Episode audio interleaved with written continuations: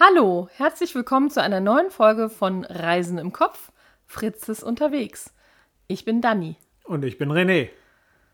Und wir haben heute mal wieder ein Foto für euch mitgebracht. René, was siehst du denn? Ähm, einen hängenden Gletscher, glaube ich, heißt es. Äh, also es ist ein, eine Bergkette unterbrochen durch einen Gletscher äh, in der Mitte, wo halt dann äh, Tauen, so kleine Wasserfälle entstehen, würde ich sagen. Ja, genau. Also das ist der Ventisquero Colgante, das heißt hängender Gletscher in Chile. Ja, habe ich doch richtig erinnert. Ja.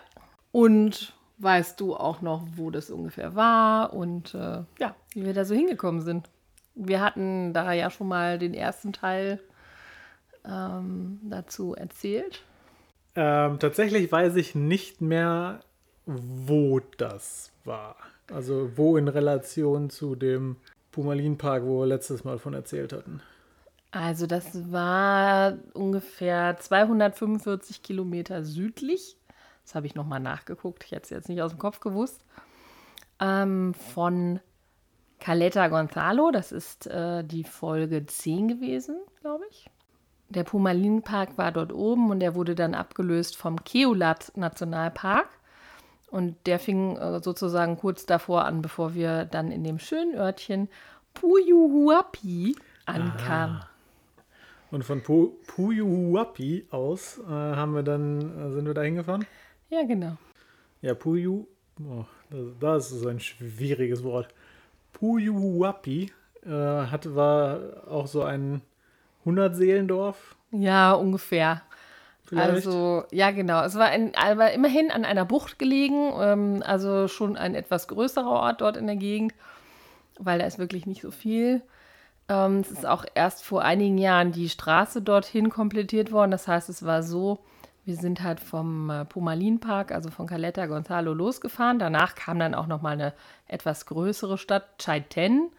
Da äh, hatte ich, glaube ich, erzählt, ich hatte mir irgendwie das Knie ähm, so ein bisschen äh, verdreht und äh, war dann da noch kurz im Hospital und dann sind wir halt weitergefahren und wir wussten halt auch nicht, ob diese Straße überhaupt geteert ist, ob sie irgendwie Schlaglöcher hat, wie schnell man da fahren kann. Das war alles nicht so ganz klar und ähm, es war so, dass wir, wenn du dich noch erinnerst, wir sind ja an so einem See angekommen, kurz bevor wir bei Puyuapi waren, den haben wir uns auch später nochmal angeschaut. Ja. Und dieser See war früher quasi, da gab es keine Straße, da musste man mit dem Schiff über diesen See übersetzen. Und diese Straße ist halt relativ, äh, ja, erst vor einiger Zeit entstanden und gebaut worden. Und danach, direkt danach, kommt dann Puyuhuapi. Und ähm, ja, und ganz früher, so vor 100, 200 Jahren, wurde das ja gegründet. Und zwar von einigen Deutschen. Kannst du dich da noch erinnern an die Story? Da gab es auch so ein Bier. Ja, also ich weiß nicht mehr, wie die, die Geschichte war, glaube ich, einfach, dass drei Deutsche da unter Umständen, die weiß ich nicht mehr, hingekommen sind. Ja, mit irgendwie so Booten. Also die haben sich von irgendwo weiter weg, ähm, sind sie da diese ganzen Fjorde lang gefahren. Und sind dann da angelandet. Ja, aber weiß man, was sie da wollten? Also außer, außer anlanden? Ja, ich glaube, die wollten halt schon irgendwie eine neue, also die Zukunft da irgendwo aufbauen. Die hatten dann halt auch äh, einheimische Frauen da irgendwie geheiratet und mit denen sind sie dann da, oder die haben sie dann nachgeholt, nachdem sie ein bisschen was gebaut hatten, eine Hütte oder so, und dann sind die, haben die da halt diesen Ort gegründet. Ah. Ja, das ist auch so ein bisschen, also da gab es einen Anleger, das heißt so ein bisschen Schiffe fahren da wohl hin und wieder mal her, aber ja, es ist halt nicht viel los. Weißt du noch, wie das Bier hieß? Hoppendietz? Hopperdietzel. Hopperdietzel. Hermann Hopperdietzel. Genau. Wir haben das Bier auch getestet, aber äh, ja, es war halt ein sehr deutsches Bier, würde ich sagen. Ja. Ähm, genau, aber nochmal zu dem Gletscher. Also da war es war so, wir waren halt drei Nächte, glaube ich, oder vier in Puyuapi und dann haben wir halt so Tagesausflüge gemacht. Und tatsächlich ist da in der Nähe ähm, dieser hängende Gletscher. Das heißt, wir sind eine Stunde hingefahren, denke ich mal. Ja. Circa. Und äh, das war allerdings ein bisschen schwierig, weil wir hatten äh, relativ viel Schlagloch. Es war auch mal an einer Stelle richtig, es klemmte richtig an der Straße. Also wir mussten richtig um so eine riesige Pfütze drumherum. Also Pfütze heißt in dem Fall, da kann man nicht durchfahren. Und äh, ja, haben dann also tatsächlich glücklich diesen Nationalpark des hängenden Gletschers erreicht. Und ähm, mussten dann auch irgendwie erstmal den Pass abgeben und so, ne, bevor man da reinkam. Ja, da war halt so, ein, so eine Mounty-Station mit einer Douane und dann musste man halt äh, peinlich genau ausfüllen, wer man denn ist, wo man denn herkommt und so und dass man auf gar keinen Fall versucht, in diesem Park zu übernachten. Ah ja, genau. Und auf jeden Fall äh, bis X halt wieder rausfährt. Ja. Was, wobei das Rausfahren halt auch nur aus dem Parkplatz bestanden hat, der halt irgendwie 100 Meter weiter war. Genau, also man, nach dem Mounty, äh, also nach dieser, dieser, dieser kleinen Zollstation oder Nationalparkstation, äh, sind wir dann zu diesem Parkplatz. Ich hatte ja nun leider mein appes Knie, ähm, konnte also nicht so wahnsinnig gut laufen und da war dann halt einfach die Frage, was machen wir denn jetzt? Weil ich wollte das, diesen Gletscher natürlich sehen. Wir wussten aber auch überhaupt nicht, ist das jetzt weit, äh, wird es kompliziert, mal gucken. Also wir wollten sowieso nicht äh, jetzt ewig und drei Tage wandern gehen, aber naja, es gibt ja dann auch sicherlich da Stufen oder so. Also es war noch nicht so ganz klar. Dann haben wir uns erstmal die leichteste Strecke dann da auf dem Plan, der da hing, am Parkplatz ausgesucht. Das waren dann ein paar hundert Meter, bisschen rauf, bisschen runter. Das ging aber. Und äh, von da hatte man so relativ weit entfernt eine Aussicht, wo man so rechts und links ein bisschen Büsche hatte. Und äh, der Gletscher liegt auch an einem See, den hat man da, glaube ich, noch gar nicht gesehen. Sondern man hat ihn so in der Ferne quasi zwischen den Bergen und zwischen den Büschen so ein bisschen aufleuchten sehen. Naja, wir machten auch erstmal so ein paar Fotos und waren aber noch nicht so ganz zufrieden. Und dann äh, sind wir halt wieder zurück. Also man musste halt wieder zurück zum Parkplatz und dann haben wir uns halt die nächst längere Strecke ausgesucht und mussten dazu zunächst mal über eine ziemlich lange Hängebrücke. Über so einen Wildbach. Weißt du das noch? Ja, ich glaube, die war relativ harmlos. Ja, aber du hast erstmal, glaube ich, dir das schon angeguckt. Da waren auch andere Wanderer und du hast dann erstmal gewartet, bis die alle schön weg sind, damit es bloß ja, nicht so wackelt. Da stand ein Personenlimit an der, an der Dings dran. Ah, das war's, okay. Ja, ich war auf jeden Fall schon drüben und du hattest dann, glaube ich, die ganzen Leute vorgelassen. Genau, die, die, Brücke an sich war relativ harmlos, weil die halt, die war halt auch nicht schwingend und so. Hm, okay. Naja, auf jeden Fall waren wir dann irgendwann drüben. Es waren auch nicht viele Leute da, nur das war jetzt halt so ein Grüppchen gewesen.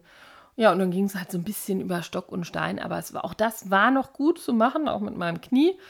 Ähm, und dann sind wir irgendwie plötzlich so hinter dem, hinter irgendeinem Gebüsch leuchtete dann dieser grüne See. Ähm, und da war dann auch so eine kleine Ranger-Hütte wieder, wo Leute, ähm, also offizielle Menschen da von diesem Park, ähm, Bootstouren anboten. Da gab es irgendwie so ein Motorboot, womit die da losgefahren sind. Aber es war an dem Tag relativ kalt und sehr, sehr windig. Und entsprechend haben wir das dann nicht gemacht. Na, plus die haben halt, die haben die Fahrten auch irgendwie erst auf sechs Leute angeboten. Ach so, gut, das weiß ich nicht mehr. Also es sind auf jeden Fall nach uns Leute gekommen, die sind dann gefahren, aber das sah schon recht kalt aus. Ähm, aber das Spannende war tatsächlich, also man stand, konnte da an diesem Ufer stehen, also es war jetzt nicht besonders breit, aber es war gut da, also zu stehen und in aller Ruhe sich alles anzugucken. Ähm, wie auch in den Tagen vorher war es relativ bedeckt. Es kam dann aber irgendwann die Sonne raus und man hatte so das Gefühl, so die Wolken, die sind die ganz, hängen so ein bisschen über dem Gletscher, aber sie ziehen sich langsam zurück, sodass man halt auch mal ein ganz gutes Foto hinkriegte. Und das Spannende war vor allen Dingen auch dieses grüne Wasser. Es war ein richtig grüner, also so, so ein hellgrüner See. Und dann in der Ferne, aber jetzt natürlich, wenn man jetzt viel näher dran war, dann dieser hängende Gletscher. Und ihr könnt ja dann auch das äh, Foto sehen von dem Gletscher. Also der war schon recht beeindruckend. Also weil er einfach äh, ja, weil an ihm diese Wasserfälle hinunterstürzten und halt, äh, also da eine richtig glatte Felswand war. Also da hätte theoretisch, wenn es jetzt einen Ruck von hinten gegeben wäre, hätte, dann, dann hätte da halt auch richtig äh, ordentlich Eis runterfallen können. Haben wir nicht sogar mitbekommen, wie mal so ein Stückchen da abgebrochen ist? Ja, aber nur ein ganz bisschen. Also das ja, war ja schon weit weg. Ne? Aber so, dass man es, also man hat es gehört und dann konnte, hat man hingeguckt und hat noch was gesehen. Ja, aber es war, es war, also das war jetzt nicht so wahnsinnig beeindruckend, weil das halt dafür dann doch ein bisschen weit weg war. Also man hätte theoretisch auch, ich glaube, bis kurz vor diesem Gletscher auch wandern können, so an der einen Bergseite entlang, aber das war jetzt für uns nicht, das wären noch mehrere Stunden gewesen. Und das haben wir dann jetzt einfach mal nicht gemacht.